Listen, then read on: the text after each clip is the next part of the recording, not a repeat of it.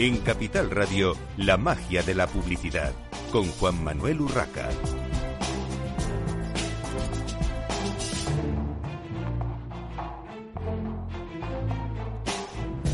Bienvenidos un viernes más a la magia de la publicidad en Capital Radio. Les habla Juan Manuel Urraca. Hoy tenemos eh, cuatro temas interesantes eh, en nuestro programa de la magia de la publicidad. Eh, vamos ya con el primero, son cuatro cosas, cuatro temas independientes. Presento ya sin más a Mayra Barcellos, directora de Nielsen Media. Bienvenida una vez más a estos estudios de directo de Capital Radio, Mayra. Muchas gracias. La cuarta edición ya del estudio. Bueno, cuarta edición, muy interesante. Bueno, la fusión entre el mundo físico y digital creada por la pandemia o, acelerada de alguna manera, ¿no?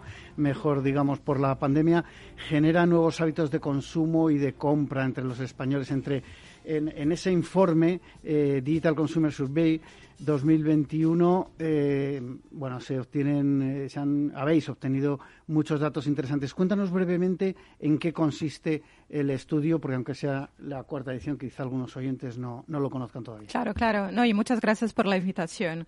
Como sabes, expertos de medición en audiencias digitales, nosotros nos interesa conocer el comportamiento de los consumidores digitales. Hacemos este estudio todos los años desde 2019 para conocer al consumidor, ¿no? En temas de conectividad, uso de dispositivos, redes sociales, interés, la parte de influencers, recuerdo publicitario y entender cada vez más nuevos hábitos y preferencias de compra. Entender dónde están comprando o qué están comprando y o qué influencia al final su comportamiento de compra.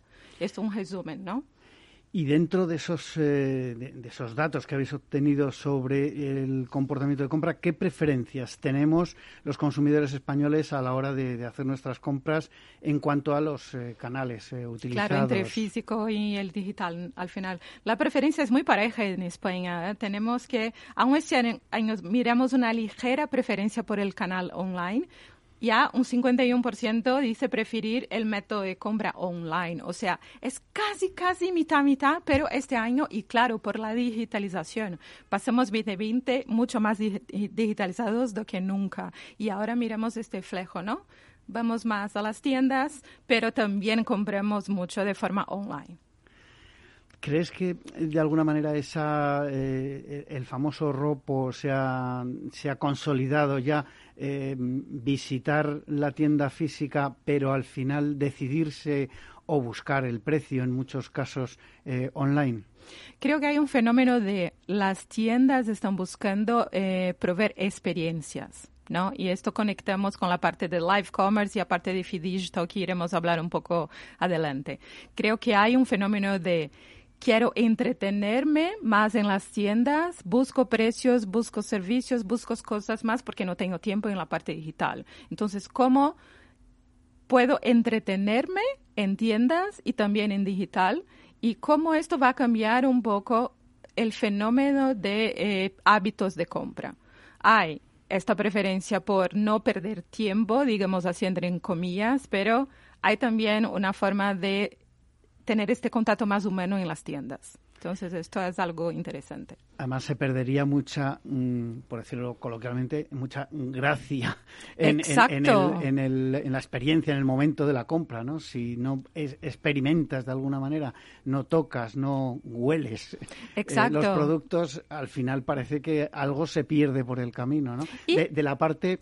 Eh, digamos, de, entretenimiento. De sensorial, ¿no? De tener esta experiencia sensorial. Pero también como el live commerce, o sea, humanizar la parte digital a través del live commerce, ¿no? Que es traer gente probando las ropas, eh, enseñando un producto de belleza, que tú veas no solo un producto en una web, pero un producto con una persona. Y puede ser influencer o no. ¿eh? Esto es un cambio también.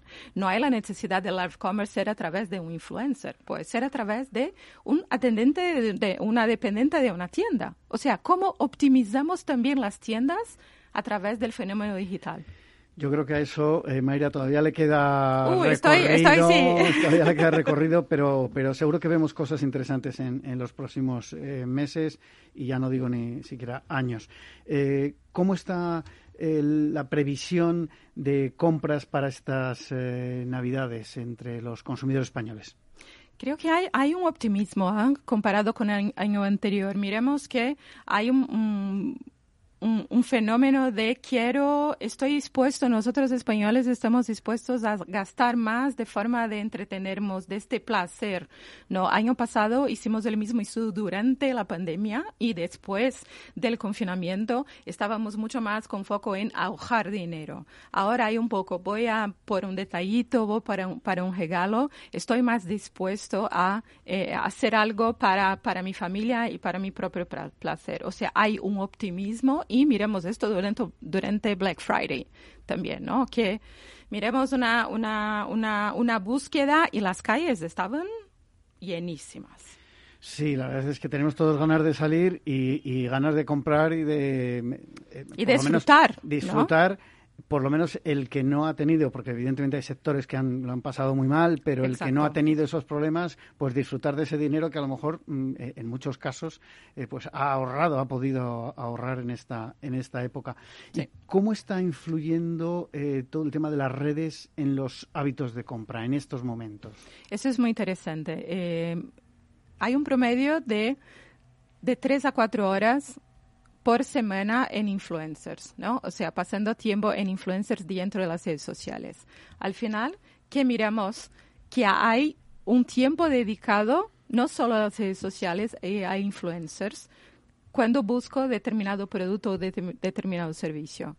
Si hablamos social commerce, hay un, un, interés y una curiosidad muy importante. Tenemos como de 20 a 29% de los españoles que ya realizaron compras a través de social commerce. O sea, un tercio de la población, Internet, ¿no? que está en la Internet comprando a través de social commerce. ¿Por qué? Pasamos mucho tiempo mirando contenido.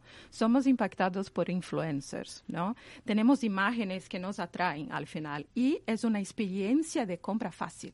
¿No? Estamos dos, tres clics del producto. Entonces, miremos que va a haber eh, un crecimiento mucho más dentro de las redes sociales, mucho más de experiencias con foco en su momento dentro de las redes y el live commerce que adentra como el, el gran destaque. Para tener una idea, ¿sabe cuántos live commerce pasan por día en China?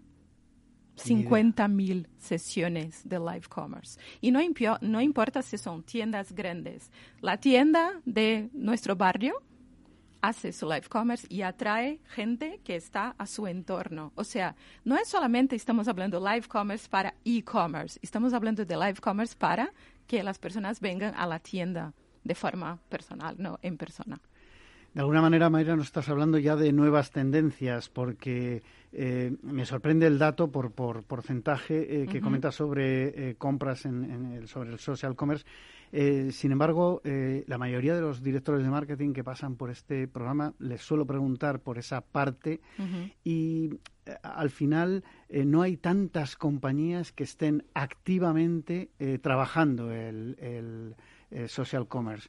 es decir, también queda mucho recorrido. Evidentemente es un tema experiencial, como tú has dicho, yo creo que, que le queda bastante. Háblanos de alguna tendencia más. ¿Qué, qué nuevas tendencias están llegando a nuestro mercado y cuáles veremos eh, a medio plazo? Creo que, como he dicho, social commerce creciendo, live commerce como la gran tendencia que existe mucho en Estados Unidos, China y Brasil. O sea, este momento de humanizar el digital, traer la experiencia y capturar la atención de la persona que está por detrás de la pantalla al final, ¿no? Nosotros que estamos en esta pantalla tres, cuatro, cinco horas por día mirando productos, servicios. Y la parte que, que llamamos de feed digital, ¿no? Que es traer las experiencias digitales para dentro de la tienda. Por ejemplo, una cosa que ya hacemos, QR Code es una experiencia digital dentro de un restaurante, una tienda. Los probadores que tengan pantallas táctiles que tú puedes escoger producto, talla, color y pagar. Por si alguien no te ha entendido, eh, Mayra, perdona que te interrumpa, QR code, o sea, los códigos QR ah, perdón, perdón, que, todos, sí. que todos conocemos, porque alguien puede haber dicho... ¿Qué eh, Mayra está hablando? Mayra está hablando de algo nuevo que no conozco, pero disculpa. ¿Qué más? ¿Qué más tenemos? En... Porque este, este concepto, muy brevemente, Mayra, nos queda un minuto. Uh Digital o Fi Digital. Sí. Eh, ¿En qué consiste exactamente? O sea, este, es la combinación de experiencias físicas y digitales dentro de la tienda, ¿no? Es llevar esta, estas capacidades tecnológicas que tenemos a nuestra disposición y muchos a través de nuestro móvil o a través de una pantalla dentro de la tienda. Y si vamos a determinadas tiendas en España y estamos en Madrid, ya existe esta, esta experiencia. Cada vez hay más pantallas, es verdad. Cada vez más pantallas y cada vez más un poco de sub, tú generas tu propia experiencia y de forma rápida, ¿no? Pagar, probar y, y, todas esas experiencias que pueden proveer esta, esta forma más digitalizada dentro de una tienda. Y la verdad está, y no solo esto, si miremos estas, esta famosa red social que ha cambiado de nombre, ¿no? Para traer esta realidad virtual y realidad aumentada, también hay la posibilidad de tú usar las gafas dentro de una tienda para escoger los productos y después tocar el producto. O sea, esto es cómo humanizar la parte digital y cómo digitalizar la parte física.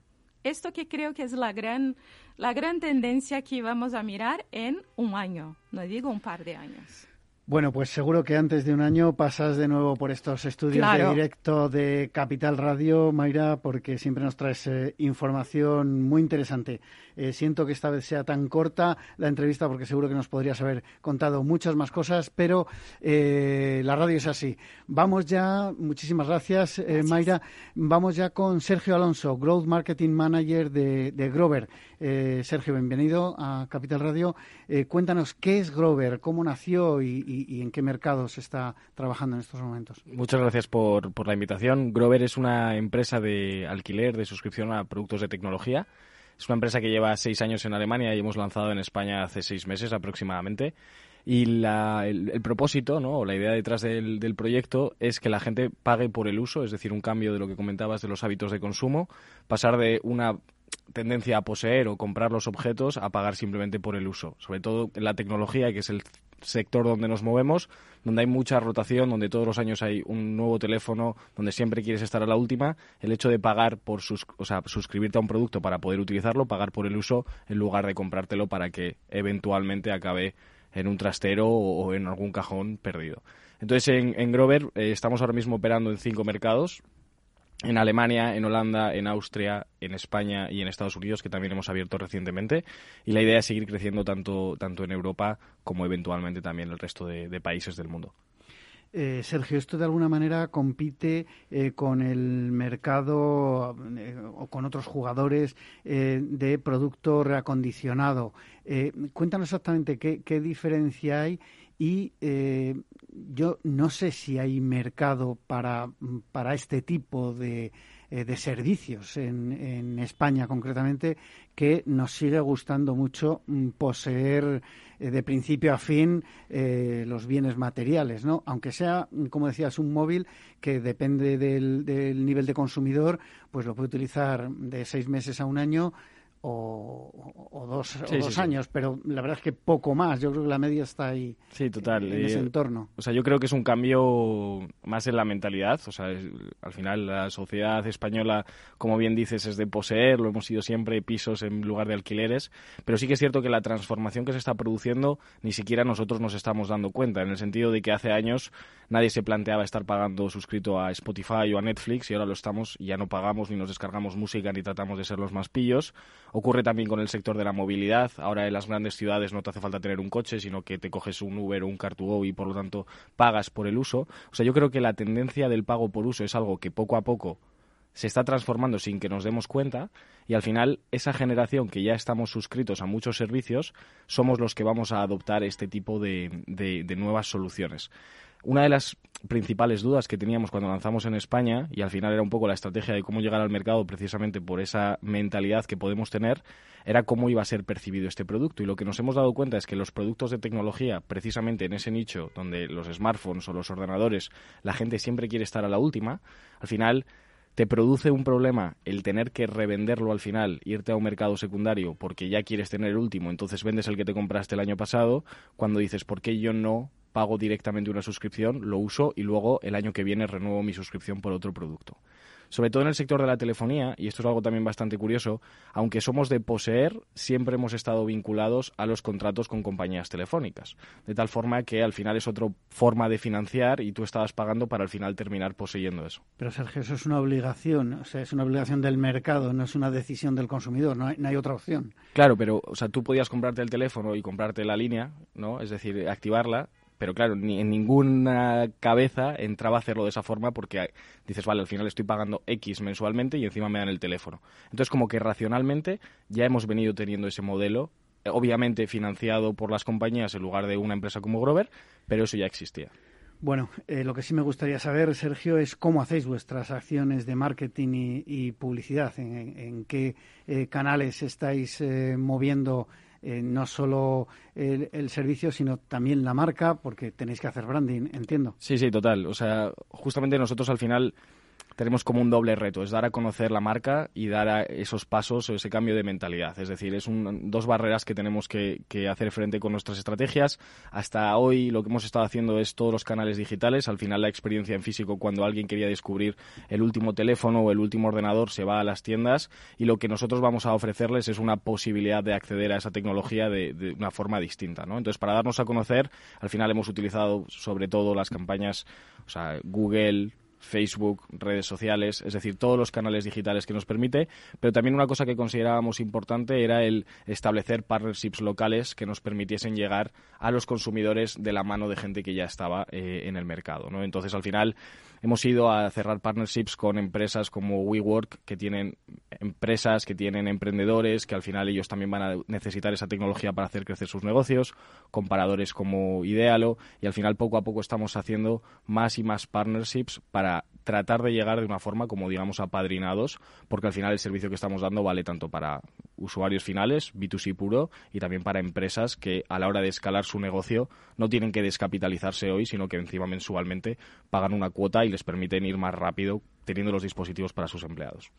Has mencionado el tema de las redes sociales y como decía Mayra antes, el consumidor ya está en esa eh, mentalidad de adquirir eh, productos, de, llegar al, momento de la compra, y no solo decisión, sino compra eh, a través de, redes sociales. Eh, ¿Cómo estáis trabajando esto? Eh, ¿Se pueden adquirir vuestros servicios a través de las redes sociales? Sí, o sea, nosotros tenemos, digamos, la estrategia de redes sociales más en el sentido orgánico de generación de contenido para que te descubran y luego la estrategia de redes sociales más publicitaria en la que aprovechas las plataformas de anuncios dentro de esas propias redes sociales. Entonces son como dos líneas distintas, porque una es más proactiva y otra es más reactiva, pero sí que es cierto que las redes sociales al final te van a permitir dos cosas. La primera es, vas a poder ver qué está opinando el resto de personas de tu producto o de tu servicio, cosa que es crucial porque es algo nuevo y necesitas entender bien cómo está funcionando Grover. El saber que hay otras personas que lo están haciendo, el saber que hay otra gente que puedes preguntar es clave y el establecer esa conversación o por lo menos estar presente en esa conversación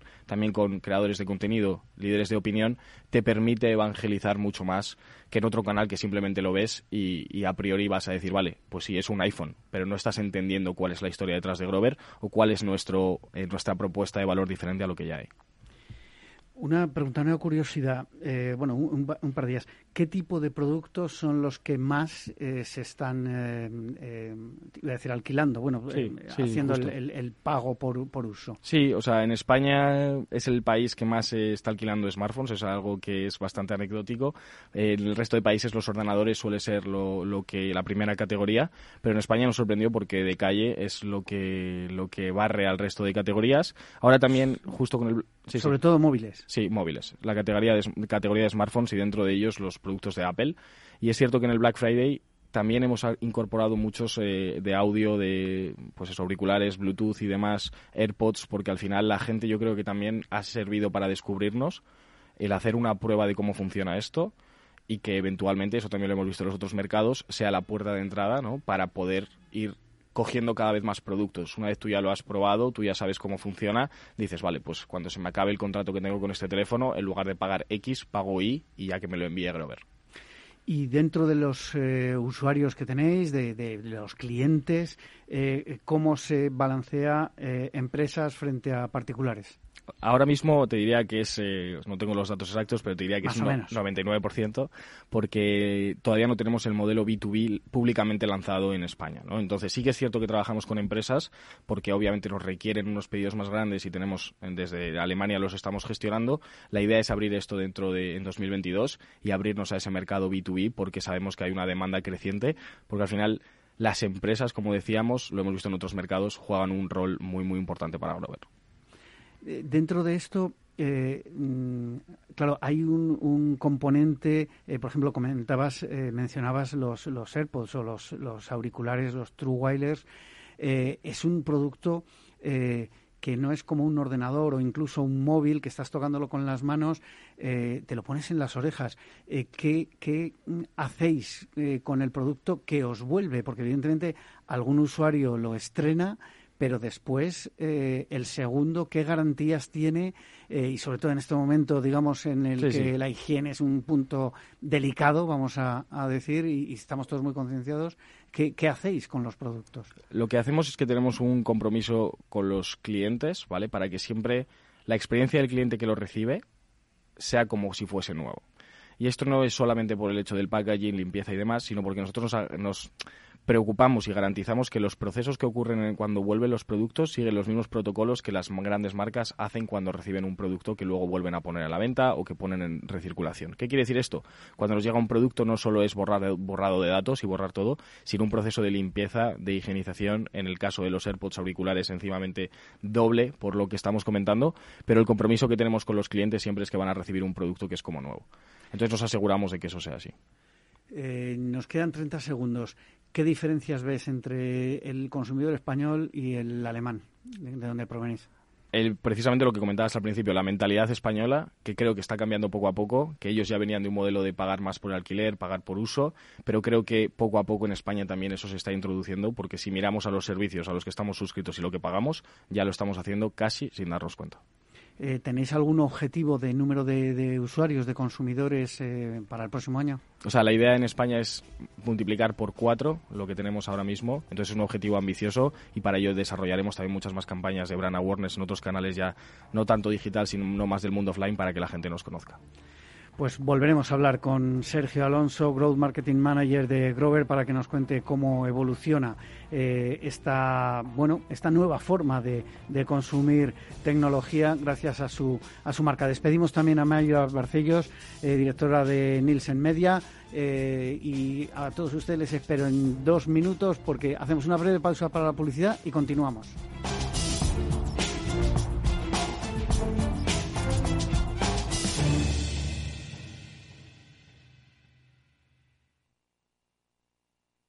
¿Quieres aprender a invertir en bolsa con verdaderos inversores profesionales? Descubre el máster online de mercados financieros de Intefi, la única escuela de negocios que apuesta por una formación práctica. Tu mejor inversión eres tú mismo. No la dejes escapar. Entra en intefi.com y aprende a tu ritmo cómo invertir en los mercados. Intefi, la escuela de negocios de los inversores inteligentes. Hola, señora Osa. ¿Hay algo mejor que jugar con tus peluches favoritos? Hola, señor perro. Vamos a jugar a reciclar. Sí, divertirse cuidando el medio ambiente. ¡Uh, uh! ¡A la orden! Cuidar el planeta es el juego más importante. Por eso tienes un montón de peluches de fabricación sostenible en el corte inglés. La ilusión de jugar. Tu radio en Madrid 105.7, Capital Radio. Memorízalo en tu coche. Es el momento perfecto para que ese neumático viejo que tienes en el garaje forme parte de un campo de fútbol de césped artificial. Ni se te ocurra mandarlo al vertedero. Coloca cada residuo en su contenedor o llévalo al punto limpio más cercano y participa en la economía circular. Comunidad de Madrid, Esto te estás perdiendo si no escuchas a Luis Vicente Muñoz en Capital, La Bolsa y la Vida. Xavier Ferraz, profesor de ESADE. La COVID eh, ha sido una especie de máquina del tiempo, ¿no? Nos ha situado no en 2021, sino en 2031 a nivel de, digitalización. Lo que tenía que haber pasado pues en 10 años eh, ha pasado en 10 meses. No te confundas. Capital, La Bolsa y la Vida con Luis Vicente Muñoz, el original.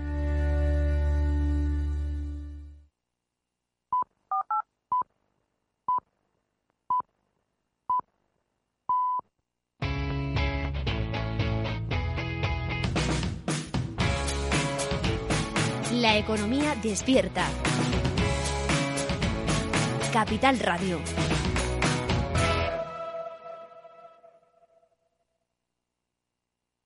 La magia de la publicidad con Juan Manuel Urraca.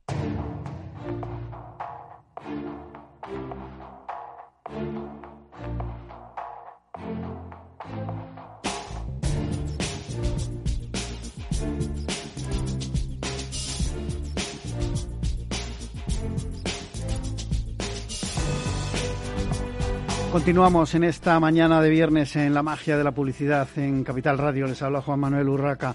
Tenemos ahora con nosotros a Alicia Vicente, directora de comunicación y marca de PC Componentes. Bienvenida, Alicia.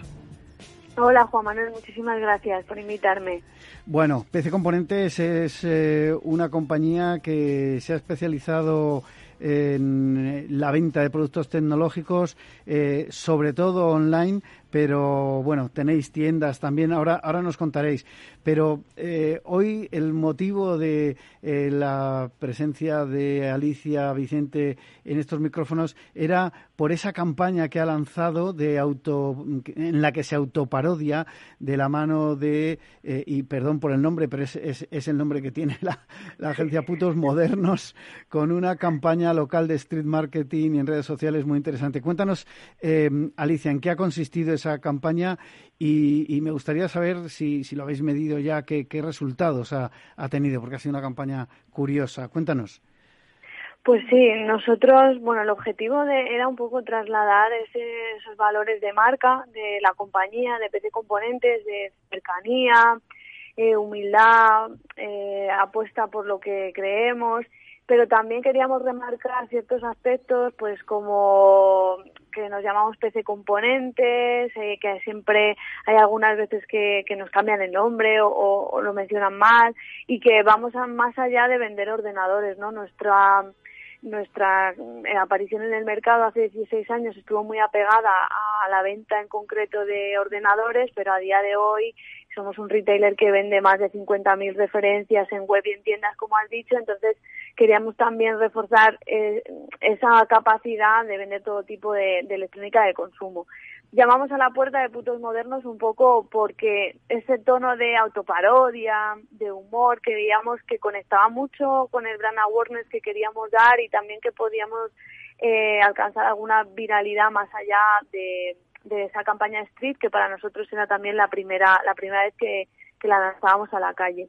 Y bueno, pues salieron unos copies muy atractivos en los que nos reíamos un poco de nosotros mismos, de nuestro nombre, pues eh, trabajamos con cosas de, sí, nos llamamos PC Componentes, porque PC Componentes, tecnología de electrónica de consumo, no cabía en nuestra firma, o, o bueno, sí, eh, PC, nos llamamos así, PC Componentes, pero hemos visto haciendo cola eh, a una tienda que tiene un nombre de fruta. No sé, teníamos eh, distintos mensajes muy relacionados también con, la parodia y la broma, que la verdad han funcionado muy bien. Como tú decías, han estado dos semanas, un poquito más, en, en Murcia y en Alama de Murcia, y luego también acompañada de, de una campaña en digital y nos ha sorprendido mucho la viralidad que ha tenido en redes sociales y, y, cuando hemos analizado datos, pues por ejemplo, para que te hagas una idea y los oyentes, el tiempo de lectura, cuando hemos explicado la, la campaña de, de esa, del argumentario, en post, etcétera, era más de cinco minutos, ¿no? Que normalmente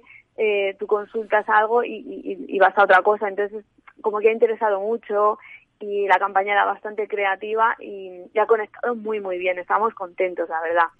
Bueno, es importante eso, ese dato de los cinco minutos de lectura porque eh, yo creo que la media debe estar en el minuto, minuto y medio, eh, hasta donde curioso, yo sé, ¿verdad? Mm. Y, y, elevarlo hasta cinco minutos eh, en una campaña concreta, yo creo que tiene su, su mérito. Como se suele decir, algo habéis hecho bien que ha funcionado.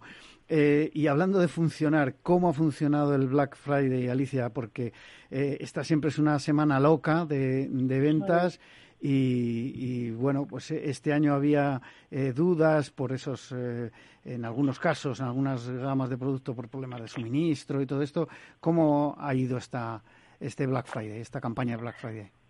A ver, como tú dices, acabamos de terminar el Black Friday y en PC Componentes hemos estado dos semanas con descuentos hasta el 45%. Había muchas facilidades para el cliente, tanto de financiación, eh, posibilidades de todo tipo de pagos, eh, como siempre entregas en menos de 24-48 horas y ha estado, nosotros en nuestro caso hemos estado próximos a objetivo. Hay que tener en cuenta que 2021, igual que pasó el año anterior, ha sido un año de muchísimo consumo de tecnología, de ahí porque había muchísima demanda, el teletrabajo, la teleeducación, de ahí todos estos problemas de falta de stock y logística que el sector está, está denotando.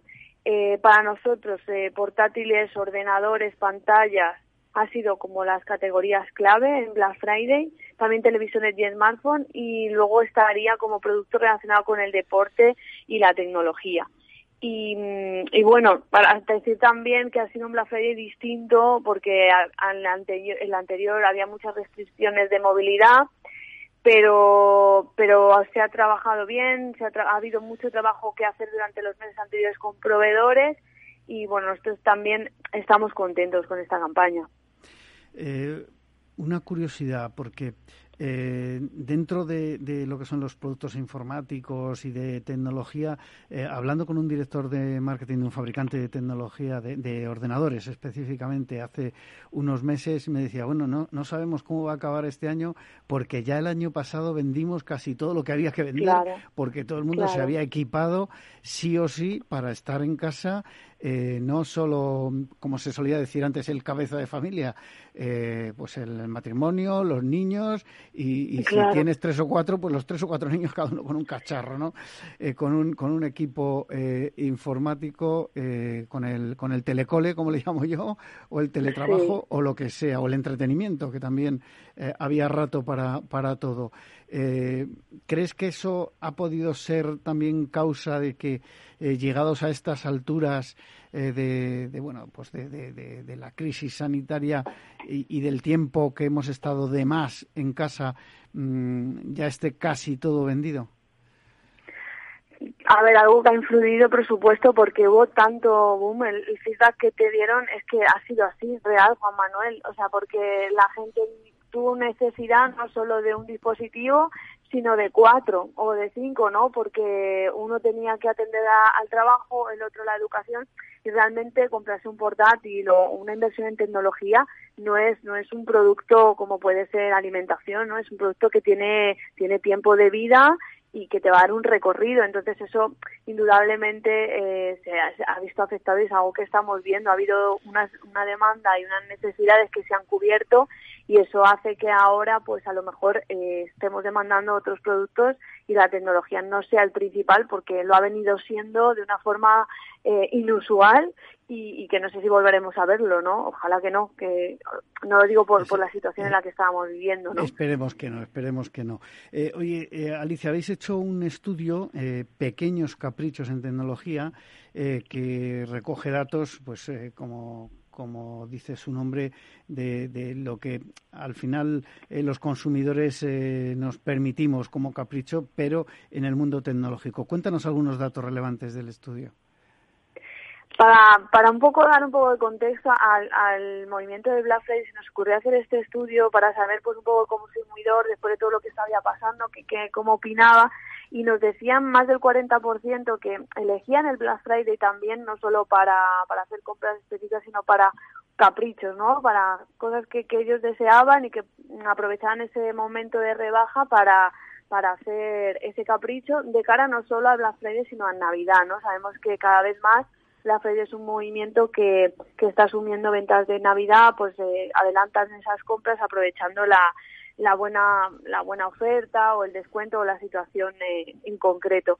Los productos que, más demandaban como caprichos estaban los el teléfono, el smartphone, los portátiles y las consolas. Y, nos decían también que el gasto para este tipo de Black y de caprichos se ascendía a, a 200 euros. O sea que nos ha dado datos muy interesantes de cómo también eh, Black Friday también es un momento, Juan Manuel, para, para hacer caprichos, ya sea de cara a Navidad o, o aprovechar ese momento de descuento. Una curiosidad, eh, Alicia. Eh, además de las ventas online, digamos que fue lo que os lanzó a la fama como, como marca, como eh, compañía de ventas de, de, tecnología y, y, ahora de muchos más productos, además del online, tenéis puntos de venta físicos. ¿Qué proporción de negocio se hace a través de los puntos de venta físicos y cuál en, el canal online puro? A ver, nuestro foco principal de, venta sigue siendo el online. Como tú dices, tenemos tres puntos físicos destacados. Tenemos un punto físico en Alama de Murcia, donde nacimos, eh, otro punto en Madrid, muy cerca de Atocha, y otro en Barcelona, en pleno corazón de, Barcelona, que es una tienda también eh, especial que ofrece pues demostraciones, etcétera. Si bien es verdad que nuestro canal principal de ventas es, el online es donde está nuestro core de ventas, y estas tiendas pues eh, van ganando peso poco a poco, pero de una forma cada vez mm, más equilibrada eh, y nuestro objetivo es eh, indagar si, si queremos seguir desarrollando el espacio físico. Lo que pasa que toda la situación actual sanitaria pues eh, nos ha hecho un poco a lo mejor parar eh, esa presencia física que teníamos eh, prevista para, para analizar y poner en práctica, estar en, en otros puntos de, de España y acercarnos porque yo siempre cuento, esto es una anécdota, cuando íbamos a lanzar una mejora de la web, eh, PC Componentes lo, lo lanzó en, en, la comunidad, en redes sociales y dijo, vamos a hacer una gran mejora, ¿qué os, cree, qué os parece que, sería? Y la comunidad nos dijo, una tienda en Madrid, una tienda en Madrid, pero no sabes, Juan Manuel, una cosa eh, brutal. Entonces se decidió decir, vale, pues vamos a estar en Madrid. Entonces eh, estos puntos físicos también han respondido a la necesidad del consumidor que nos ha ido nos ha ido demandando. Nuestra voluntad es sí estar cada vez en más puntos físicos, pero bueno, se ha parado un poco este proyecto por por el tema de la situación sanitaria. por las circunstancias actuales, eh, está mm. claro. Pues eh, muchísimas gracias por tu participación hoy en La Magia de la Publicidad, Alicia. Despedimos ya a Alicia Vicente, directora de Comunicación y Marca de PC Componentes, y nosotros continuamos en esta mañana de viernes eh, cambiando radicalmente de tema eh, porque mm, hablaremos también de tecnología, pero sobre todo de, eh, de, salud o de bienestar personal. Tenemos con nosotros a Luis Suárez, responsable de comunicación de Philips Personal Health. Philips es una eh, gran marca muy conocida, pero que tiene muchas, muchas patas, muchas ramificaciones. Y eh, Luis lo que nos va a hablar, eh, digamos, especialmente es de esa parte de personal health. bueno, bienvenido al, al, programa una vez más, Luis. Muchas gracias, Juan Manuel. ya habías estado por aquí. ¿Cómo ha evolucionado eh, la marca y el portfolio de, productos eh, de Philips Personal Health en los últimos años, Luis? Bien, como, decías al principio, Philips es una gran marca que estamos eh, enfocados sobre todo en mejorar la vida de las personas. ¿no? Entonces, dentro de nuestro compromiso hay diferentes áreas muy, muy claras. Una de ellas es la de Health Systems, que es todo aquel negocio de Philips que va enfocado a salud profesional, y luego también está el área de personal health, que es la que yo gestiono desde la parte de comunicación, que es, eh, son esos productos que quizá conocemos más, eh, que son los productos que tenemos en casa para el cuidado personal, masculino, femenino, cuidado personal, o sea, cuidado del bebé, cuidado dental, eh, son esos dispositivos que nos han acompañado toda la vida y que afortunadamente muchos de nosotros conocemos. Y la evolución, como me preguntabas, pues mm, parte ya no solo de, esos productos que están pensados para que cumplan su objetivo final, es decir, una afeitadora, su, objetivo es básicamente afeitarte, sino también para que te, em, te acompañe y te asesore. Por ejemplo, eh, acabamos de lanzar al mercado una, afeitadora que lleva inteligencia artificial incorporada, que decimos que es la afeitadora más inteligente del, mundo. Es la afeitadora que te enseña a afeitarte. ¿Y cómo lo hace? Pues a través de, diferentes eh, tecnologías que lleva, que lleva dentro del propio cuerpo de la afeitadora, que, que se basan en la inteligencia artificial y que van asesorando al propio usuario sobre, primero, cómo tiene que mover la afeitadora sobre la cara para no ejercer demasiado movimiento muy rápido y que no y que, y que la máquina funcione correctamente y, entregue ese afeitado correcto. También que no ejerza mm, demasiada presión sobre la piel para que no se le irrite la piel o que la máquina funcione bien.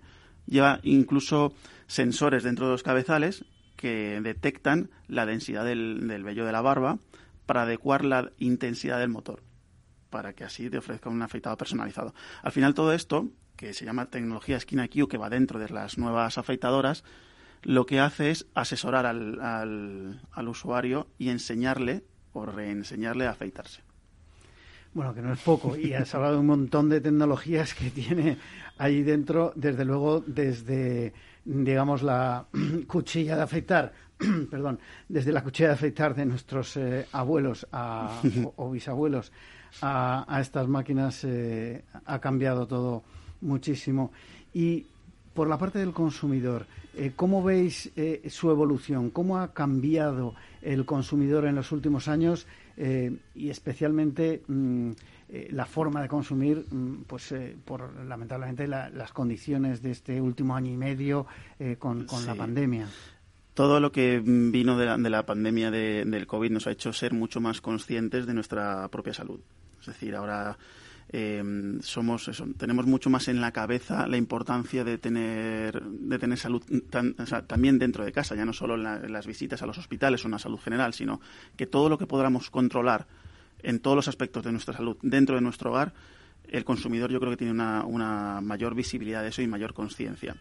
Em, ahora, bueno, el año pasado tuvimos unos comportamientos eh, como consumidores lógicos, yo creo, dentro de, bueno, lógicos dentro de, todo lo que pasó, de las circunstancias, Si bien al principio, mm, por ejemplo, las compras iniciales eran pues la de productos de primera necesidad y lo vimos todos lo que estaba pasando en los, en los hipermercados, lo que compraba la gente sí que cuando fue avanzando la, la pandemia, cuando iban avanzando las semanas y seguíamos estando en casa, eh, los productos que requería el consumidor eran diferentes. Nosotros, en cuanto empezó la pandemia, eh, Philips estableció la, fabricación de respiradores, para realizar todas las, las, fábricas para fabricar respiradores y poder surtir en todo el mundo de ese, de ese tipo de productos. Pero bueno, eh, el consumidor en su casa también demandaba, demandaba los productos a los que estaba acostumbrados. Y entonces empezamos, y yo creo que nos pasó a todos por igual y fue por, por semanas. Primero empezamos a, a cocinar y hubo mucha demanda de productos de cocina, que entonces también gestionamos esa parte de productos de hogar. Pero luego, según fue avanzando el tiempo y fue creciendo el pelo, eh, sobre todo en los, en los, chicos, porque las chicas también ya tienen más eh, aparatología doméstica de cuidado personal en su casa, pero los chicos... Están más equipadas. Están más equipadas, Nosotros somos más de ir a cortarnos el pelo mm, el día que toque y ya está. Pero bueno, pues eh, se multiplicó la demanda de productos de, mm, pues de cualquier tipo de mm, afeitadora o cortapelos o cualquier máquina de Philips que cortara el pelo se vendió durante esa, durante esa temporada porque había mucha demanda de ese tipo de productos. Y luego pues ya también eh, dentro del área de, mm, femenino, aunque ya estén muy equipadas, sí que surgió un cierto miedo lógico, incluso que se ha mantenido después de la pandemia, de visitar eh, centros de belleza, centros de estética, que bueno, que ya por suerte están abiertos y la gente vuelve a acudir, pero nosotros también ofrecemos ese tipo de productos. Hablo de, la, de nuestra depiladora IPL de, luz pulsada que se llama Lumea, que es un sistema de depilación que lo que hace es hacer, em, em, puedes depilarte em, a través de la, de la IPL, de la luz pulsada, y te hace una depilación semipermanente, bueno, una depilación duradera. Es decir, cada dos semanas haces el ciclo y es un resultado profesional prácticamente. Bueno, y una vez que ya, eh, digamos, controlasteis toda este, esta situación de, la pandemia y demás, eh, ¿se os ocurrió algo? No sé si ya venía de, antes la idea, pero habéis puesto en marcha eh, un programa llamado Try and Buy. Sí.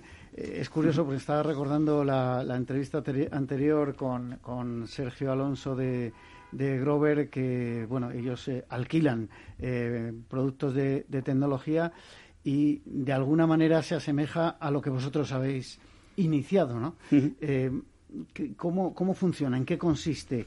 Y, lo consideráis ya como una nueva tendencia en, en el consumo de productos eh, tecnológicos eh, aplicados a, la salud personal? Nosotros creemos que sí. Acabamos de empezar, ha habido mm, otros países de, donde Philips ya ha empezado este proyecto, que es un, es un nuevo modelo de negocio, es un, basado en la suscripción. Es decir, cuando una persona se enfrenta a la compra de un producto como Lumea, que es un producto de un alto valor, le surgen muchas dudas. Eh, primero, si funciona, si es efectivo, si es seguro eh, si puedo confiar, aunque la marca está detrás y este producto está desarrollado en colaboración con, dermatólogos, pues a la hora de enfrentarte a ese producto antes de la compra, pues surgen esas dudas. Entonces nosotros, a través del programa Try and Buy, que es, como digo, un modelo de, suscripción, queremos romper esas barreras ofreciendo a los consumidores el, producto a través de una suscripción, de una cuota como lo que tenemos ahora mismo cuando con servicios de suscripción, por ejemplo, con, Netflix o con, con Spotify,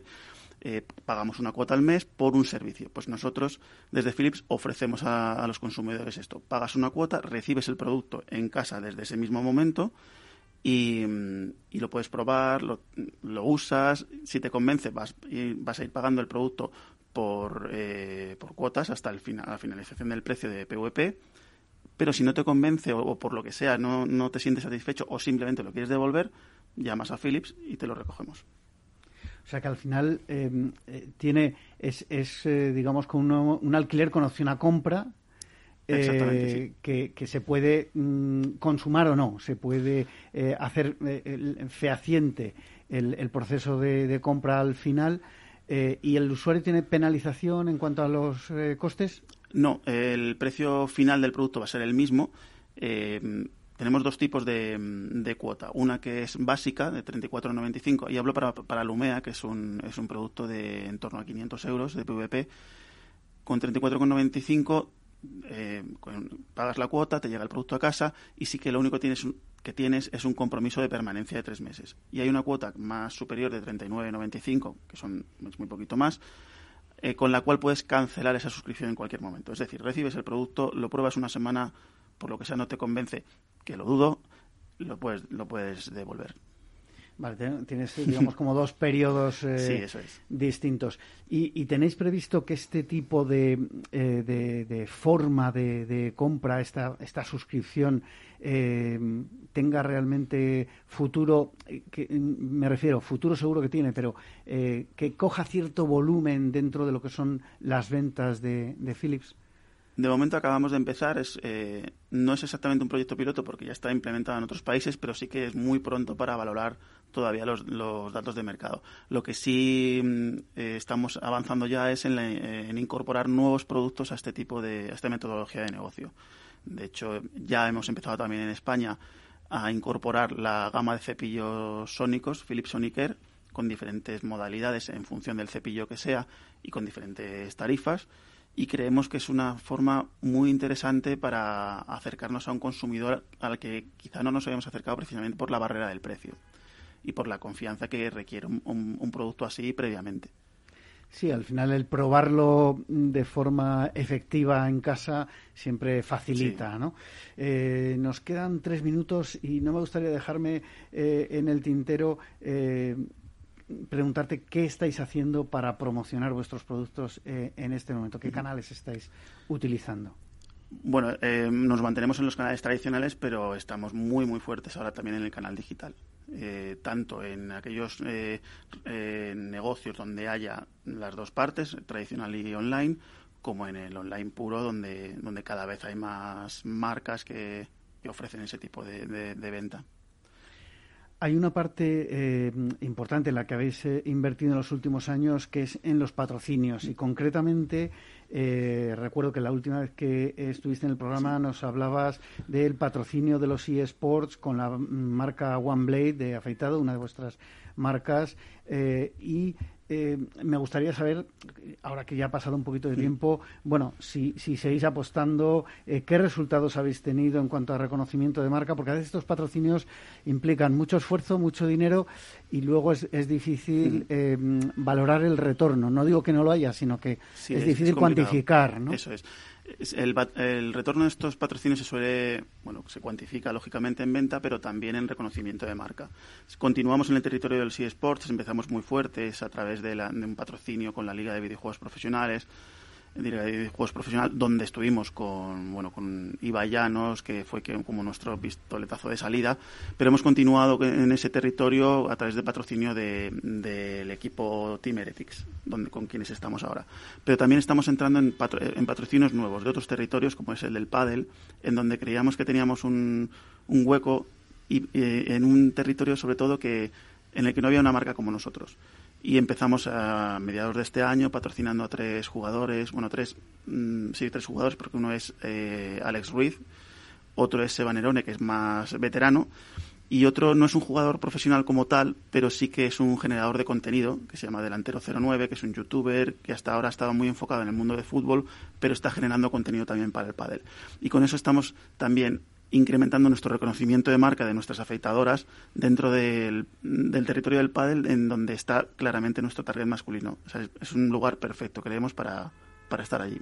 Es curioso porque, eh, de alguna manera, volvéis al mundo físico, digamos, con el con el patrocinio del pádel, aunque comentabas que hay un, hay un youtuber, o, al, final hay, hay, una conexión digital. Sí, más que el patrocinio físico, lógicamente, cuando hacemos algún contenido, la, la pista se brandea con nuestra marca y demás, lo que hacemos sobre todo es mucho contenido digital para sus canales de redes sociales y para los nuestros, para poder también moverlo a través de nuestra comunicación orgánica en redes sociales y por lo que comentabas, no, no había marcas eh, competidoras, digamos, no había marcas eh, como, como Philips. Eh, Hay muchas marcas deportivas, lógicamente, dentro de ese territorio, pero una marca de cuidado personal no estaba. O sea, teníamos el, el sitio perfecto para entrar. Bueno, ¿qué otros patrocinios estáis trabajando? ¿Estáis mm, previendo ya, mm, viendo hacia 2022 alguna otra posibilidad de, de utilizar el mundo del patrocinio? De de momento estos patrocinios son los que, los que tenemos y seguiremos eh, ahondando en muchos más. Al final tenemos que buscar nuestra, nuestro hueco para estar, pero vamos, creemos que en el mundo del pádel eh, lo hemos encontrado. Pues eh, muchísimas gracias, Luis Suárez, responsable de comunicación de Philips Personal, Health, por estar de nuevo en estos estudios de Capital Radio. Hasta aquí es lo que ha dado de sí nuestro programa La magia de la publicidad en este viernes.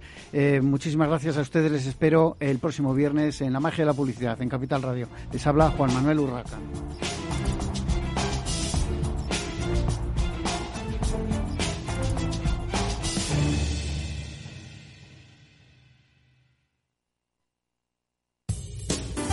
Somos Mazapanes Barroso. En nuestra empresa elaboramos productos con ingredientes seleccionados siguiendo una tradición artesana transmitida de generación en generación desde hace más de un siglo. Te llevamos el auténtico mazapán artesano de Toledo a tu casa. Nos esperan fechas muy especiales en las que no puede faltar en tu mesa. Compra tus dulces favoritos en nuestra tienda online www.mazapanesbarroso.com o llamando al teléfono 92 535 3149. Disfruta del auténtico mazapán con Mazapanes Barroso, maestros artesanos con tradición y calidad desde 1890. Al mal tiempo, mala helada. El cambio climático lo ha cambiado todo y los riesgos son más y más imprevistos, como las lluvias, las heladas o el pedrisco. Por eso necesitas un buen seguro agrario que garantice tu tranquilidad. Y ahora es el momento de contratar tu seguro de uva de vino. Agroseguro. Trabaja sobre seguro.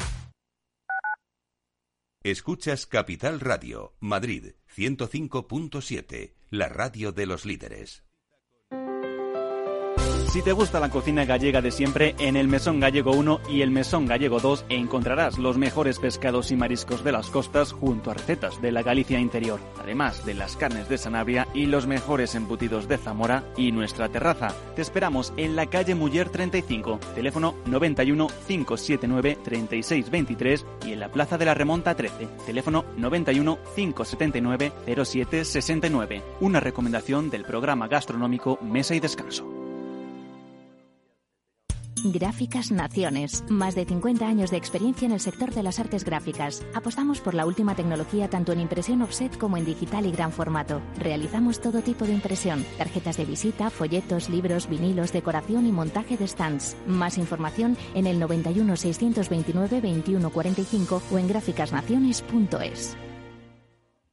Disfruta de la mejor cocina gallega en Montes de Galicia. Todo un clásico moderno en el barrio de Salamanca. Disfruta de la variada dieta atlántica, de las mejores carnes y pescados tratados con respeto y transparencia y regados con una de las mejores bodegas de la zona. En grupo, en familia o en pareja, Montes de Galicia te ofrece el espacio perfecto en cada ocasión. Esto te estás perdiendo si no escuchas a Rocío Arbiza en Mercado Abierto. Xavier Puig profesor de finanzas en la Universidad Pompeu Fabra. Hasta es de mala educación preguntar eh, cosas de dinero. Yo recuerdo en países anglosajones que a veces es lo primero que te preguntan, ¿no? Eh, ¿Cuánto cobras? y para nosotros nos parece impúdico. Mercado Abierto con Rocío Arbiza. Capital Radio. Siente la economía.